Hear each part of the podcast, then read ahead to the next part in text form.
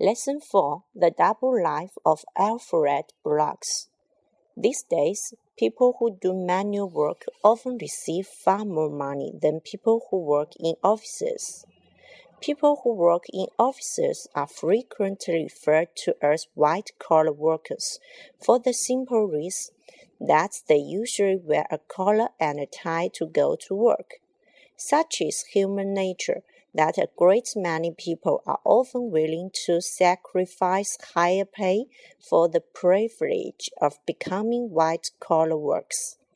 This can give rise to curious situations, as it did in the case of Alfred, Alfred Bloggs, who worked as a dustman for the Ellesmere Corporation.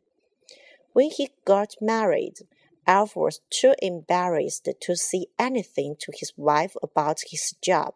He simply told her that he worked for the corporation. Every morning, he left home dressed in a smart black suit. He then changed into overalls and spent the next eight hours as a dustman. Before returning home at night, he took a shower and changed back into his suit. Alf did this for over two years, and his fellow dustman kept his secret. Alf's wife has never discovered that she married a dustman, and she never will, for Alf has just found another job. He will soon be working in an office.